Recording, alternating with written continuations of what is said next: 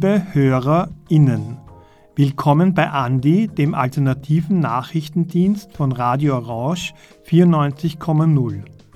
Heute ist der 21. Oktober 2022 und wir bringen Beiträge zu folgenden Themen. Die Forderungen des Bündnisses Mehr für Care. Im Iran sind zwei LGBTIQ-Aktivistinnen zum Tode verurteilt worden. Kurznachrichten.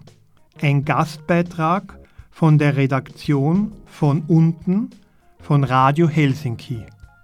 Einjähriges Jubiläum der Queer Gays. Initiative Erde brennt. Jetzt zum ersten Beitrag Mehr für Care.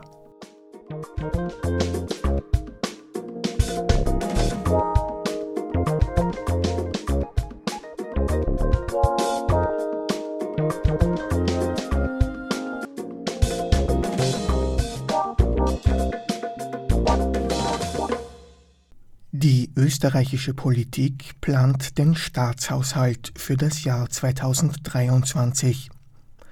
Schon am 11. Oktober, einen Tag vor der Budgetrede von Finanzminister Magnus Brunner, hat das Bündnis Mehr für Care seine Forderungen vorgestellt. Am Josefsplatz, vor dem derzeitigen Plenarsaal des Nationalrats, hielt die Ökonomin Elisabeth Glatzer eine alternative Budgetrede, in der sie den Finanzminister und die Abgeordneten aufforderte, mehr Geld in kritische Bereiche wie Kindergärten und Pflege zu investieren. Das Bündnis Mehr für Care ist aus der Plattform Femme Fiscal für eine geschlechtergerechte Steuer- und Budgetpolitik entstanden und fordert mehr Aufmerksamkeit für Sorgearbeit wie Pflege, Betreuung und Bildung. Von den Kindergärten bis in die Krankenhäuser ortet Rednerin Elisabeth Klatzer eine schwere Unterfinanzierung des sozialen Bereichs. Die Folge Immer mehr Leute verlassen den Care-Bereich wegen der schlechten Arbeitsbedingungen. Es gibt hausgemachte Gründe für den eklatanten Personalmangel. Nicht nur wegen schlechter Bezahlung, auch wegen des immer mehr steigenden Arbeitsdrucks können Pflegende die Verantwortung für ihre Arbeit nicht mehr übernehmen. Gefährdungsanzeigen häufen sich, ein Alarmzeichen. Es kommt zu Burnouts und es verlassen immer mehr MitarbeiterInnen die Care, die Sorgeberufe. Der eklatante Personalmangel ist nur die Folge. Wir befinden uns nicht mehr in einer Care-Krise, sondern müssen in Wirklichkeit längst von einer Care-Notlage, von einer Versorgungsnotlage sprechen. Kümmern Sie sich drum, Herr Finanzminister. Kümmern Sie sich drum, werte Abgeordnete. Gegen diese Missstände soll vor allem eine bessere Finanzierung helfen. Mehr Lohn, mehr Wertschätzung und kürzere Arbeitszeiten sollen den Care-Bereich attraktiver machen und würden, so das Bündnis Mehr für Care, auch seiner Wichtigkeit entsprechen.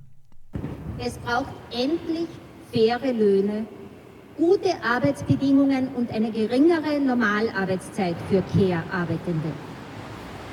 Derzeit sind die Löhne für Sorgeberufe beschämend niedrig. So manche Elementarpädagogin bekommt am Ende ihres 40-jährigen Arbeitslebens weniger als ein HTL-Absolvent für seinen ersten Job. Es kann und darf nicht sein, dass die wichtigste Arbeit uns so wenig wert ist. Es gibt eine Lösung. 2000 Euro netto kollektivvertraglicher Mindestlohn für Care-Arbeit bei 30 Stunden Arbeitszeit. Bravo! Bravo! So lösen wir die Personalnot nachhaltig. Schon in der Ausbildung müssen Care-Berufe mehr Aufmerksamkeit und finanzielle Ressourcen bekommen, so die Forderung in der alternativen Budgetrede. Es braucht auch dringend mehr Ausbildungsplätze und eine bessere Bezahlung während der Ausbildung. Die kürzlich angekündigte Maßnahme, ein Pflegestipendium in der Höhe von 1400 Euro für Auszubildende, ist ein erster Schritt in die richtige Richtung. Aber es ist noch immer nicht für alle und immer noch eine eklatante Benachteiligung im Vergleich zu männerdominierten Bereichen. Erinnern wir uns, Polizisten bekommen in der Ausbildung 1800 bis 2440 Euro. Was Ihnen Polizistinnen in der Ausbildung wert sind, sollten Pflegende schon lange wert sein. Finanzieren will das die Plattform Mehr für Care durch eine stärkere Besteuerung von großen Vermögen und von Unternehmensgewinnen. Und noch eins, das Geld ist vorhanden, die Finanzierung ist gesichert. Machen Sie keine falschen Ausreden. Die Finanzierung kann durch Maßnahmen zur Steuergerechtigkeit einfach gesichert werden. 2023 2024 sollen beispielsweise absurde Steuergeschenke für Großkonzerne Realität werden. Für jene, die ohnehin Übergewinne machen können. Die Köstsenkung, die Senkung der Körperschaftssteuer kostet äh, bis 2030 8 Milliarden Euro. Wie viel kann mit 8 Milliarden Euro finanziert werden? Sehr viel unserer Maßnahmen. Machen Sie die Köstsenkung rückgängig. Eine progressive Besteuerung von Unternehmensgewinnen ist die einfachste Maßnahme gegen die gegenwärtigen Übergewinne und sichert die Finanzierung. Je nach Ausgestaltung stehen damit zusätzlich jährlich drei bis vier Milliarden für das, was es jetzt braucht, für die Offensive gegen den Care-Kollaps zur Verfügung.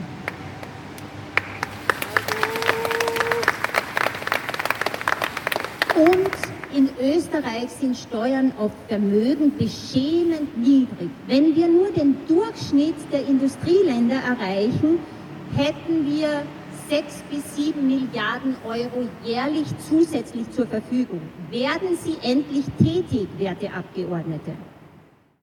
In der tatsächlichen Budgetrede von Finanzminister Magnus Brunner kommen die geforderten Maßnahmen nicht vor. Im Nationalrat beschlossen ist das Budget für das Jahr 2023 noch nicht, bis zur Abstimmung am 17. November sind aber kaum mehr tiefgreifende Änderungen zu erwarten. Dieser Beitrag wurde gestaltet von Stefan Resch.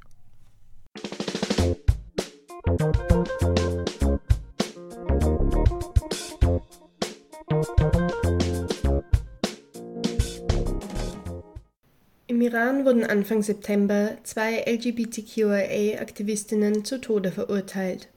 Bereits Anfang August diesen Jahres wurden die beiden Aktivistinnen Sahara Sediri Hamadani und Elham Chubdar vom Revolutionsgericht in Urmia in der Provinz Westaserbaidschan für Verdorbenheit auf Erden schuldig gesprochen. Es wird jedoch vermutet, dass die beiden Aktivistinnen aufgrund ihrer tatsächlichen oder vermeintlichen sexuellen Orientierung und/oder ihrer Geschlechtsidentität verfolgt und festgenommen wurden. Sahara setzt sich in den sozialen Medien für die LGBTQIA-Community und ihre Rechte ein und steht in Verbindung mit Asylsuchenden der Community im Irak. Verhaftet wurde Sahara Sadiria Madani im Oktober 2021 und galt anschließend für 53 Tage als verschwunden. In diesem Zeitraum war sie homophoben Beleidigungen, Todesdrohungen und Verhören ohne rechtlichen Beistand ausgesetzt. Zudem wurde ihr damit gedroht, dass ihr das Sorgerecht für ihre Kinder entzogen werden würde. Außerdem wird davon ausgegangen, dass Elham Chubdar unter Druck zu Geständnissen gezwungen worden sei. Diese Aktionen widersprechen dem Recht auf ein faires Verfahren und dem Verbot der Folter. Außerdem mangelt der Strafbestand Verdorbenheit auf Erben an Rechtsklarheit. Das offizielle Statement der iranischen Justiz begründet die verhängte Todesstrafe der beiden Frauen damit, dass sie in Zusammenarbeit mit homosexuellen Gruppen, die unter dem Schutz ausländischer Geheimdienste arbeiten, iranische Frauen und Mädchen über die Grenze geschmuggelt haben sollen.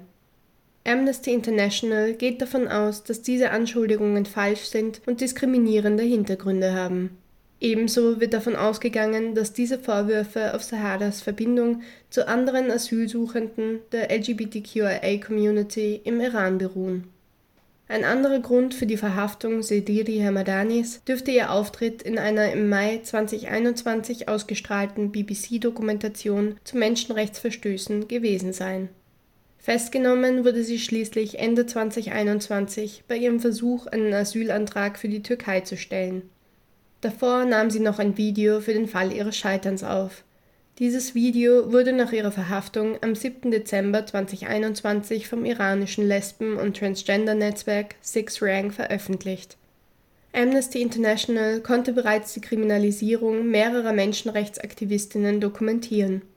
Anwältinnen und Menschenrechtsverteidigerinnen fordern die Freilassung der beiden Frauen und machen darauf aufmerksam, dass das Revolutionsgericht auf keiner verfassungsrechtlichen Basis beruht und dementsprechend abgeschaffen werden sollte. Dieser Beitrag wurde gestaltet von Chiara Reinwald.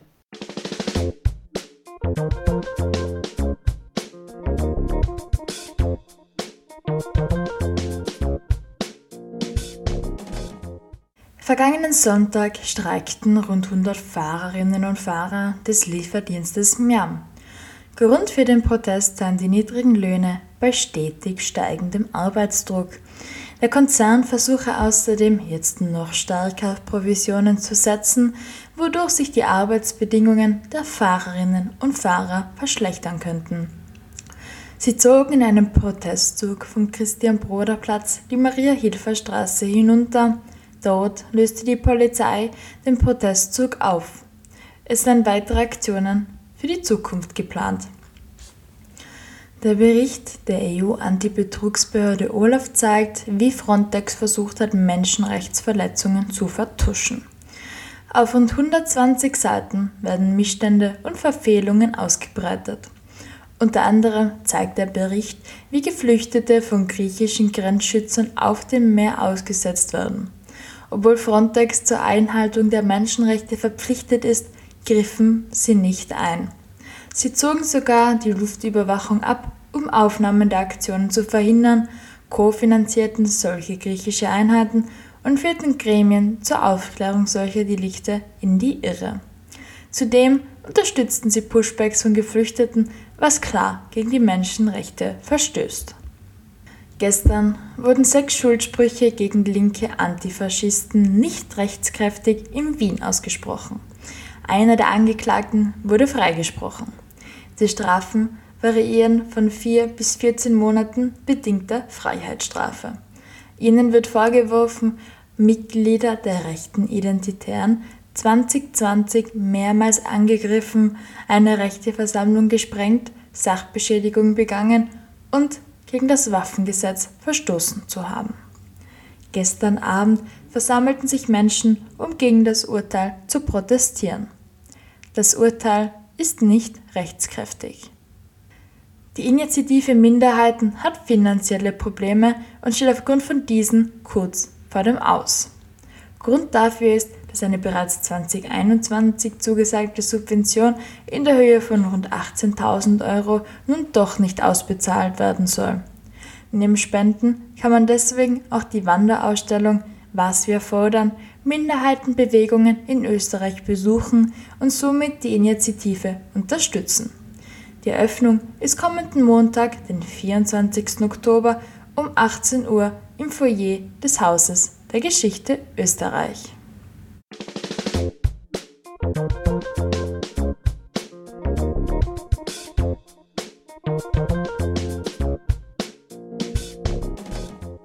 Nachdem die FPÖ Graz in der letzten Gemeinderatsperiode noch gemeinsam mit der ÖVP in der Regierung war und somit auch den Vizebürgermeister stellte, wird sie in dieser Regierungsperiode von einem nach dem anderen Skandal gebeutelt. Direkt nach der Gemeinderatswahl im September 2021 wurden mehrere Dokumente geleakt, in denen eine genaue Verwendung über die FPÖ-Parteispiesengelder der vorangegangenen Jahre aufgelistet war. Wer die Dokumente an die Presse und an damals noch amtierende Gemeinderätinnen leakte, ist noch immer unbekannt. Zwei Tage nach der Veröffentlichung durch einige Medien sind der ehemalige Parteichef Mario Eustachio, der ehemalige Clubchef Armin Sippel und der ehemalige Clubleiter und ehemalige Chef der Immobilienabteilung der Stadt Graz, Matthias Eder, zurückgetreten. Kurz darauf überwies Matthias Eder der Stadt Graz 700.000 Euro und versuchte sich als Alleinschuldigen zu präsentieren. Woher er die hohe Summe nahm und wieso er allein die Schuld auf sich nehmen wollte, ist bisher unklar. Daraufhin stellte sich die Partei mit Claudia Schönbacher als Stadträtin und Alexis Pascutini als Clubchef neu auf. Schönbacher war bereits in der vorherigen Gemeinderatsperiode im Gemeinderat. Pascutini als Bezirkspolitiker für die FPÖ Graz tätig. Außerdem wurden danach die Stadtgelder vom Landesparteichef Mario Kunasek verwaltet und der Stadtpartei wurde verboten, sich zum Skandal zu äußern. Einige Monate später kam der nächste Skandal. Die kleine Zeitung berichtete, dass das Verfahren rund um den FPÖ-Spesenskandal nun nach Klagenfurt verlegt werden muss, da die Zuständigen der Grazer Staatsanwaltschaft sich regelmäßig mit dem Beschuldigten Eustachio darüber austauschten. Außer der Verlegung des Falles nach Klagenfurt ist es nicht bekannt, ob der verantwortliche Staatsanwalt weitere Konsequenzen hatte. Mitte März fand dann der Stadtparteitag der FPÖ Graz statt. Der Kurier berichtete, dass von der Aufarbeitung eines Sauhaufens die Rede war. Der zuständige Rechnungsprüfer präsentierte unterdessen den nächsten Skandal. Zu den 700.000 Euro, die Matthias Eder überwiesen hatte, kamen nun 1,1 Millionen Euro dazu, die nicht mehr auffindbar waren. Außerdem wurde am Parteitag auch öffentlich darüber gesprochen, dass Matthias Eder wahrscheinlich nicht allein für die hohe Summe der veruntreuten Gelder verantwortlich gewesen sein kann. Seit September überschlagen sich nun die Ereignisse. Nachdem Gemeinderat Lohr im September aus der Stadtpartei ausgeschlossen wurde, wird er mittlerweile auch als Beschuldigter im Verfahren rund um den Spesenveruntreuungsskandal geführt. Kurz danach berichteten die Kleine Zeitung und der Kurier darüber, dass Claudia Schönbacher auch von der Veruntreuung der Gelder gewusst haben sollte, da sie über ihren Mann eine Prosecco-Verkostung um 30.000 Euro für den FPÖ-Club organisierte. Sie selbst sieht darin laut Kleiner Zeitung nur ein Ablenkungsmanöver. Ende September hat der Landesparteivorstand der FPÖ beschlossen, dass Lohr wieder aufgenommen werden muss, wogegen sich Schönbacher und Pascutini widersetzten, da Lohr nun auch als beschuldigt im Spesenskandal geführt wurde. Am vergangenen Wochenende vom 15. Oktober fanden nun Hausdurchsuchungen bei sechs verschiedenen Wohnadressen, mehreren Burschenschaften sowie Vereinsadressen im Rahmen der Ermittlungen statt. Betroffen sind auch die Wohnadressen von Eustachio, Eder, Sippel und Lohr, berichtete der Standard. Der zuständige Jurist in Klagenfurt meinte jedoch gegenüber dem Standard, dass es nicht sicher sei, ob man nach so einer langen Zeit und dem Sommerloch noch eine Spur des Geldes finden könne, da man mit solchen Hausdurchsuchungen immer hinterher sei. Am Dienstag, dem 18. Oktober, wurde nun Pascotini von Mario Kunasek von der Landespartei ausgeschlossen und am heutigen Mittwoch, dem 19. Oktober, wurde Claudia Schönbacher vom Parteiobmann Kickel aus der Partei geworfen. Schönbacher war davor auch im Bundesvorstand tätig. Laut der kleinen Zeitung hatte Lohr gegenüber Schönbacher angedeutet, dass der derzeit amtierende Landesparteichef Mario Kunasek auch an den Veruntreuungen beteiligt gewesen sein könnte. Damit bleibt Kunaseks Rolle im Spesenskandal offen. Aus den geleakten Dokumenten, die dem Radio Helsinki auch vorliegen, geht heraus, dass rechtsextreme Burschenschaften und auch die identitäre Bewegung von einem Teil der nachvollziehbaren 700.000 veruntreuten Euro profitiert hatten. So berichtete auch der Standard. 1,1 Millionen Euro sind weiterhin nicht auffindbar. Für alle Beschuldigten gilt die Unschuldsvermutung.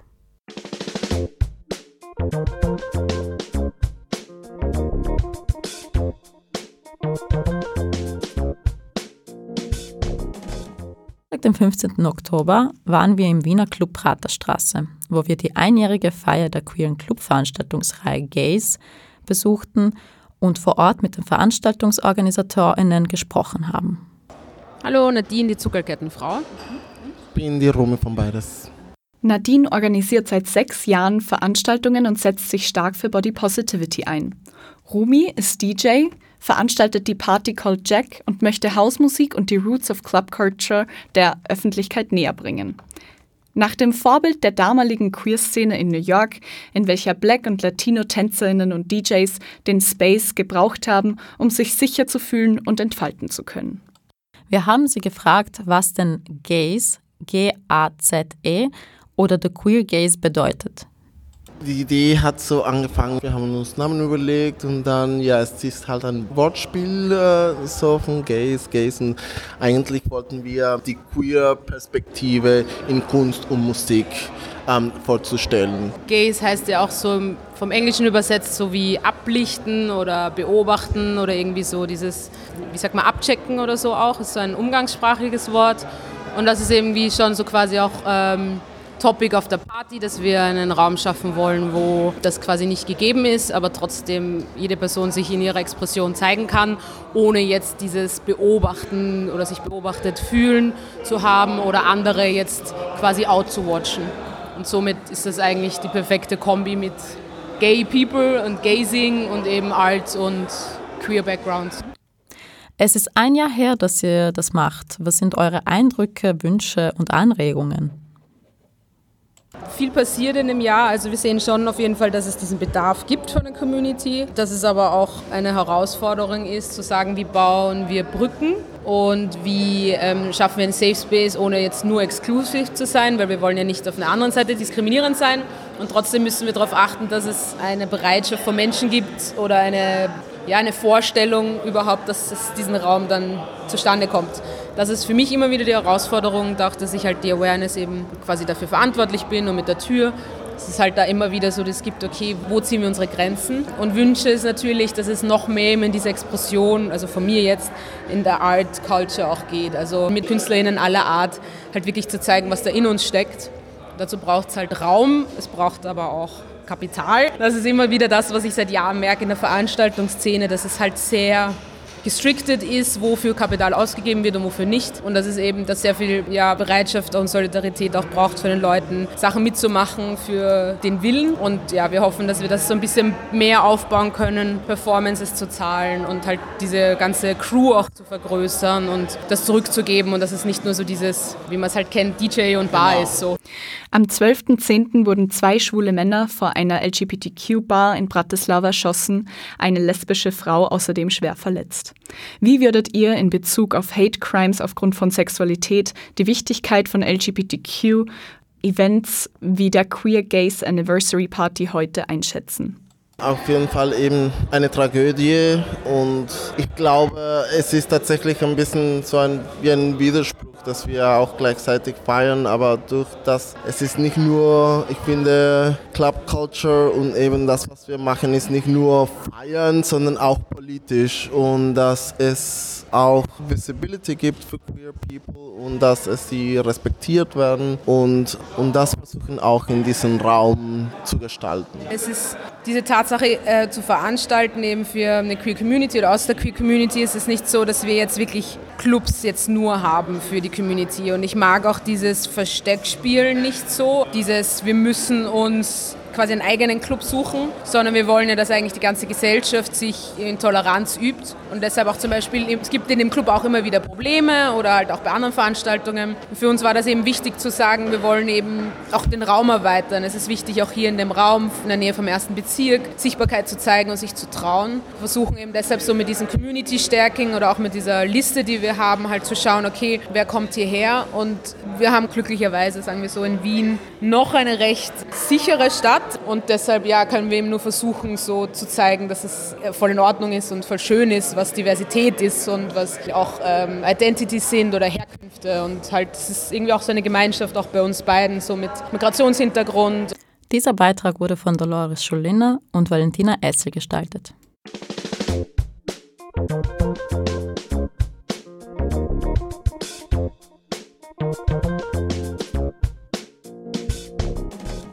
Das bekommen wir immer wieder zu spüren. Die Universität ist davon nicht ausgenommen. Trotzdem fühlt es sich oft als Studie so an, als ob die weltweiten Krisen in der Lehre nicht thematisiert werden. Diese Gedanken stehen hinter Erde brennt, einer Protestaktion von jungen Aktivistinnen. Lena und Bruno vom Presseteam von Erde brennt erzählen. Erde brennt ähm, ist eine österreichische Universitätenbewegung. Wir werden Unis besetzen im Herbst, im November ähm, in ganz Österreich, in Salzburg, äh, Innsbruck und äh, Wien sind jetzt schon dabei. Und genau, wir schließen sozusagen an einer weltweiten Besetzung, also von der Elfenbeinküste bis äh, nach Kanada werden diesen Herbst ähm, weltweit Unis besetzt, wegen den sozialen Krisen, die wir sehen, der Klimakrise ähm, und auch einer gewissen Bildungskrise, die auf diese ganzen Krisen nicht antwortet. Und wir sehen einfach ganz viele multiple Krisen, die diesen Herbst zusammenkommen. Es können nicht nur Studierende mitmachen. Im Endeffekt jede Person. Also einer unserer Grundsätze ist natürlich, dass wir youth-led sind, also dass wir aus der Jugend heraus eine Bewegung sind und dass wir auch die sind, die für uns sprechen, weil es unsere Belange sind. Aber es ist explizit nicht nur für Studierende, wir sind im regen Austausch mit den Lehrenden, weil die auch ihr eigenes Prekariat erleben, aber wir sind auch absolut dafür, dass auch Leute in Ausbildung, Leute, die gerade nicht in Arbeit sind, Jugendliche in den Schulen zu uns kommen und wir eine gemeinsame Erfahrung haben. Sie erklären ihre Ziele und was nach der Besetzung passieren soll. Ja, also im besten Fall können wir die Uni für einige Tage oder einige Wochen besetzen und auch vor Ort schon zukunftsfähige Lehre anbieten und zeigen, dass wir es auch anders machen können und dass wir anders denken können und leben können. Und gleichzeitig auch Forderungen an die Universität und an die Politik äh, senden und zeigen, wir Studierende wollen so nicht weitermachen, wir wollen so nicht weiter lehren für ein System, wo wir eh keine Zukunft sehen. Genau. Ich glaube, was wir jetzt schon geschafft haben, ist, dass viele Studierende, die vielleicht davor noch gar nicht so politisch waren oder noch gar nicht zu einer Organisation ähm, eingebunden waren, irgendwie jetzt sich hier so aufgehoben fühlen und das Gefühl haben, sie können irgendwie ihre Stimme laut machen und was verändern. Und deswegen werden wir auf jeden Fall nicht nach dieser einen Besetzung ähm, aufhören und weiterhin laut sein. Ja. Ziel ist es, dass wir in der Besetzung vor allem dann sehr schön vernetzt mit Universitäten auf der ganzen Welt Aktionen machen können, uns gegenseitig einladen können, um einfach unsere Verbundenheit auf der ganzen Welt miteinander spüren können und irgendwie eine Antwort auf die Zersetzung der Gesellschaft und der Entfremdung finden können. Bestimmte Themen fehlen auf den Hochschulen. Genau, und was man halt aber einfach sieht in der Lehre, ist, dass diese ganzen Krisen einfach überhaupt nicht richtig thematisiert werden. Ist, man könnte schon auch so teilweise von so einem Green oder Social Washing sprechen. Ähm, bei der Universität, bei der Betriebswirtschaft gibt es dann trotzdem immer noch die Hauptvorlesungen, die einfach ein System lehren, wo wir keine, wo wir schon jetzt wissen, dass das früher oder später gegen die Wand läuft. Also man weiß ja auch so, der Planet hat planetare Grenzen und wie wir jetzt wirtschaften, ist einfach, ähm, wird irgendwann zu einem Ende kommen und Abschließend erzählen Lena und Bruno, was sie bei ihrem Aktivismus inspiriert. Also was mich so als irgendwie äh, Studentin, aber auch Aktivistin irgendwie immer inspiriert, sind einfach Menschen, die trotz all diesen Krisen irgendwie noch Hoffnung haben und Mut haben und sehen, wir können was verändern. Und ähm, in Gemeinschaft vor allem, weil es gibt auch so von der Psychologie her, vom Aktivismus weiß man so, alleine ist es ähm, oft sehr schwierig und man fährt gegen eine Wand. Ähm, und fühlt sich damit alleine, aber in Gemeinschaft äh, kann man irgendwie viel erreichen und das ist bei mir irgendwie immer zugetroffen. Also ja. Ich finde das ein ganz schönes Bild der Phönix und ich finde so jede Interaktion, die wir hier in der Bewegung haben, jede Sache, die funktioniert, jede Mobi, die funktioniert, die Leute, die wir ansprechen, alles das ist alles ein kleiner Phönix, der aus der Asche der brennenden Welt entspringt. Und das trägt mich und ich glaube, das trägt uns. Gestaltung von Lisa Pessel und Vivian Simon.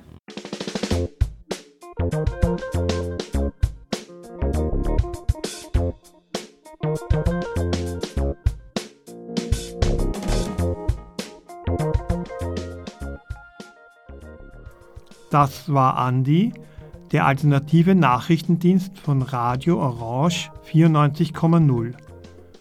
Moderation von Michael. Alle Beiträge zum Nachhören gibt es auf cba.media.